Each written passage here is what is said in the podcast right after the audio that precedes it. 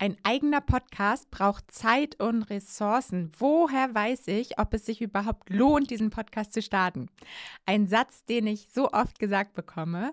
Wir besprechen diese Episode unterschiedliche Versionen, wie du den Return on Invest deines Podcasts berechnen kannst und damit dann on track bleibst, ob sich das Ganze am Ende auch wirklich auszahlt.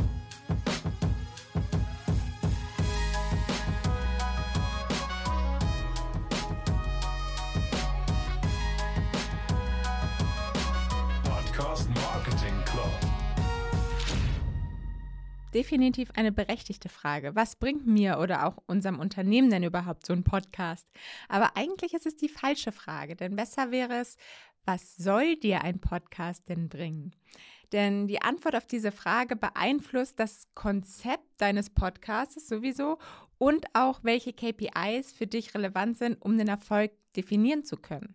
Auf dem Sounds Profitable Blog habe ich dazu einen richtig guten Artikel gefunden, der dir drei Ideen aufweist, wie du dein ROI, dein Return on Investment, je nach Ziel am besten bemessen kannst.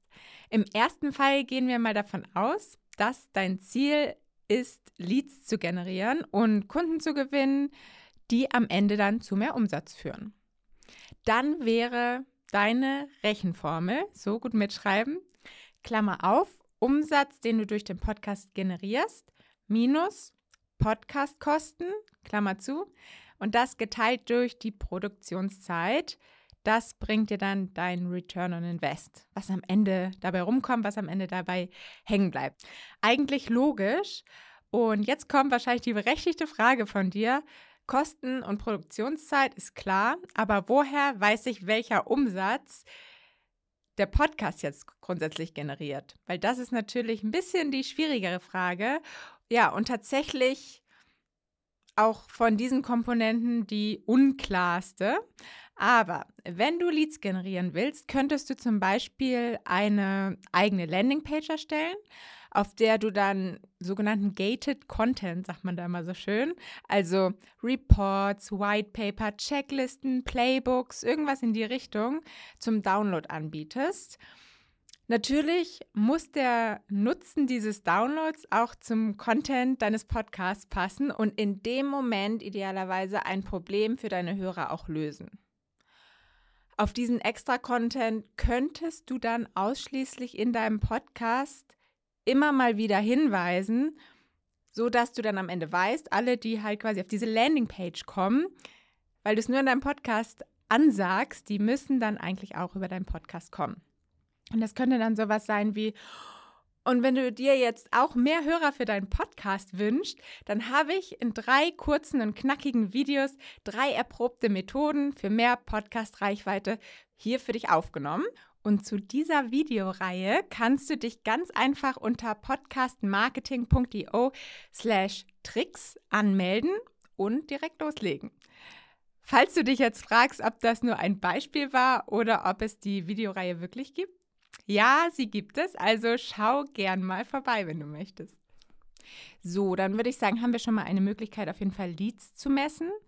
Und beim Umsatz ist es etwas unterschiedlich, je nachdem, wie deine Kunden dein Produkt oder dein Service auch kaufen werden oder kaufen können überhaupt. Entweder sprichst du vielleicht eh mit jedem Kunden persönlich, um ja eine Zusammenarbeit zu starten. Und dann kannst du ihn einfach fragen, wie er auf dich gekommen ist. Oder der Kunde kauft vielleicht auch einfach online. Da könntest du dann zum Beispiel eine Post-Purchase-Umfrage einbauen, also einfach so eine Umfrage vor oder nach dem Kauf.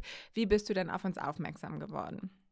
Vermutlich ist es nicht immer ganz so eindeutig. Vielleicht hat er dich das erste Mal über eine Instagram-Ad entdeckt und hat dann aber erst noch ein paar Podcast-Folgen gehört, vielleicht, bis er von dir dann so begeistert war und das Vertrauen hatte zu kaufen. Vielleicht hätte er dich ohne die Ad nie entdeckt. Kann natürlich auch sein, weil dann ist die Ad ja doch irgendwie wieder schuld. Vielleicht hätte er aber auch durch nur die Ad ohne Podcast am Ende nicht gekauft. Und daher musst du für dich einfach am Anfang einmal festlegen und definieren, ob das dann alles unter Podcast-Umsätze läuft oder wie du das halt dann genau aufteilst. Vielleicht ist aber auch dein letztendliches Ziel, deinen Podcast selbst zum Produkt zu machen quasi, sprich Content Creator zu sein eigentlich und davon dann auch leben zu können. Ich gebe zu, eine der schwierigsten Ziele, denn wenn du nicht schon irgendwie Reichweite mit in den Podcast reinbringst, brauchst du in der Regel echt Zeit, bis du ja so eine relevante Reichweite für Werbepartner und Sponsoren erreicht hast. Deine Rechenformel wäre auf jeden Fall folgende. Einnahmen durch den Podcast minus, Klammer auf, Podcastkosten geteilt durch Produktionszeit, Klammer zu, ist gleich der Return on Invest. Also hier eigentlich auch wieder ganz logisch, die Einnahmen, die durch die Werbung reinkommen, durch die Sponsoren reinkommen oder was auch immer ähm, du dann quasi als Einnahmequelle hast, werden wieder durch die Kosten und die Zeit, also wer, davon werden die Kosten und die Zeit dann abgezogen. Wie gesagt, der klassische Weg wäre hier ein Podcast-Sponsor oder ja ein Werbepartner, den du in deinem Podcast dann einfach bewirbst. Das macht Michael zum Beispiel in seinem Machen-Podcast regelmäßig mit passenden Brands zu seiner Audience auch. Es könnte aber zum Beispiel auch ja, es könnten auch Spenden sein, die du zum Beispiel über Patreon sammelst. Das hat, da habe ich auch ein super Beispiel für, ich glaube, den habe ich auch schon öfter genannt im Podcast, Geschichten aus der Geschichte. Die machen das sehr erfolgreich. Sie haben am Ende von jeder Folge nämlich dann immer alle Namen vorgelesen. Ich weiß gar nicht, ob sie es immer noch machen, aber muss man mal reinhören. Von allen Personen, die gespendet hatten. Also das ist irgendwie eine schöne Geste es erinnert die Leute immer wieder daran, aha, man kann ja auch spenden und vielleicht ist es auch so ein kleiner Anreiz, dass man sagt, oh, nächstes Mal werde ich dann auch mit aufgelistet, dass ich was gespendet habe. Ja, oder du wagst dich an das Subscription-Modell ran, was ja bei Apple, bei Spotify, auch bei Acast jetzt langsam startet. Also, dass deine Hörer direkt für deinen Content bezahlen müssen.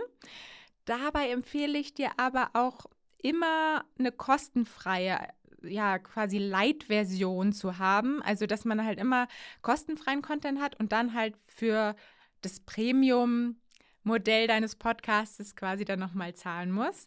Und dafür ist ein schönes Beispiel Gabor Steingarts Morning Briefing. Kennst du bestimmt auch, ist einer der bekanntesten deutschen Podcasts. Und ja, die haben einen kostenfreien Podcast, den Steingarts Morning Briefing. Und darum dann halt noch viele weitere Podcast-Reihen zu unterschiedlichen Wirtschaftsthemen und Nachrichtenthemen, auf die du dann Zugriff bekommst, wenn du dich als Pionier, nennen sie das, glaube ich, kostenpflichtig anmeldest. Und ich glaube, es gibt bis jetzt so im deutschsprachigen Raum auch noch kein vergleichbares, so erfolgreiches Modell. Wirklich ohne Werbung, wirklich nur über Subscription keine Ahnung, ob die jetzt schon ähm, in den grünen Zahlen sind, aber ich glaube, soweit ich das von außen betrachten kann, läuft es relativ erfolgreich. Man hat auf jeden Fall auch schon mal Zahlen gesehen, wo die jetzt liegen und so. Also läuft, glaube ich, nicht schlecht. Und als drittes mögliches Ziel hätte ich Brand Awareness, Personal Branding, Thought Leadership und Glaubwürdigkeit für dich im Angebot. Wenn du sagst, das klingt gut, das ist das Ziel meines Podcastes dann würde ich da auch bestätigen, das ist eine Sache, die super gut über einen Podcast funktionieren kann. Nur leider ist sie nicht ganz so einfach messbar, sage ich mal. Da gibt es Möglichkeiten wie auch Marktumfragen, die natürlich relativ aufwendig und auch kostenspielig sind, dass man halt vorher fragt, ähm, ja, kennt man diese Marke, kennt man diese Person und dann irgendwie nach einer Zeit des Podcastes nochmal. Und dann gibt es aber auch noch die Kosten pro Minute menschlicher Aufmerksamkeit, die du ausrechnen kannst. Und hierfür würde die Rechenformel für dich so lauten, individuelle Hörer pro Folge mal durchschnittliche Hörerzeit pro Folge geteilt durch Kosten pro Folge sind gleich Kosten pro Minute menschliche Aufmerksamkeit ich finde, das ist so eine coole KPI, dass du dann weißt, wie viel Geld du bezahlen musst, um eine Minute menschliche Aufmerksamkeit zu bekommen. Und das ist eine ganz klare KPI, wo du sagst, okay, lohnt es sich, wenn ich jetzt eine Minute Aufmerksamkeit bekomme, wie viel würde ich denn dafür ausgeben? Würde ich dafür 20 Euro ausgeben? Würde ich dafür 1 Euro ausgeben? Und das ist wirklich eine, eine Formel, die würde ich unbedingt einfach mal mit deinem Podcast ausrechnen. Also ich sage es nochmal, individuelle Hörer pro Folge, mal die durchschnittliche Hörerzeit pro Folge. Idealerweise kannst du dann die Retention Rate sehen. Bei Spotify für Podcaster kannst du das zum Beispiel. Im Zweifel nimmst du einfach die Durchschnittslänge deiner Folgen, obwohl das ein bisschen gecheatet ist, weil eigentlich nie jemand ganz durchhört. Und das dann also das mal nehmen und das dann, das Ergebnis geteilt durch die Kosten, die du hast pro Folge. Und somit kommst du dann darauf, wie viel Kohle du eigentlich ausgibst für eine Minute menschliche Aufmerksamkeit. Und selbst wenn Aufmerksamkeit das oberste Ziel hier ist, wenn deine Brand oder Person durch den Podcast viel Aufmerksamkeit bekommt, wirst du vermutlich dadurch natürlich auch wieder mehr Kunden und Leads gewinnen. Also es bringt natürlich auch, wie wir jetzt schon beim Ziel 1 hatten, das automatisch mit sich. Du merkst also, am Ende schließen sich die unterschiedlichen Modelle auch nicht automatisch aus. Du solltest nur darauf achten, dass sie sich nicht irgendwie kannibalisieren. Wenn du zum Beispiel für ein Konkurrenzprodukt Werbung machst, könnte das irgendwie so ein bisschen ungünstig sein für deine eigenen Produkte. Oder du planst vielleicht ein Subscription-Modell, weil du ähm, damit Geld verdienen willst und hast aber eigentlich als oberstes und höchstes Ziel Awareness. Das wäre auch eher kontraproduktiv vermutlich, weil du somit natürlich deine Reichweite ein bisschen einschränkst, wenn die Leute dafür zahlen sollen. Wenn du dein Ziel des Podcasts definiert hast, gibt es auf jeden Fall einige Möglichkeiten, den Return on Investor zu, zu messen und auch vor allem im Blick zu halten, ob der Podcast sich am Ende lohnt oder nicht. Gib dem Ganzen aber auch unbedingt einfach mal ein wenig Zeit. Also probier das nicht einen Monat aus und sag, okay, läuft oder läuft nicht, sondern ich würde eigentlich echt sagen, mindestens ein halbes Jahr. Und das Wichtigste bei allen Zielen, nur wenn du richtig guten, wertvollen Content für deine Zielgruppe produzierst, kann dein Podcast auch, egal in welcher Hinsicht, auf jeden Fall erfolgreich werden. Und wenn du dir die ganzen Formeln jetzt nicht merken konntest, kannst du entweder nochmal zurückspulen oder du trägst dich kurz in meine Podcast-Post-Liste ein, die dann am Donnerstag in deinen Posteingang flattert. Und das kannst du ganz einfach unter podcastmarketing.io machen, einfach ein bisschen runterscrollen und dann findest du die, ähm, ja, die Liste. Und dann sage ich, ciao, deine Paula, bis nächste Woche.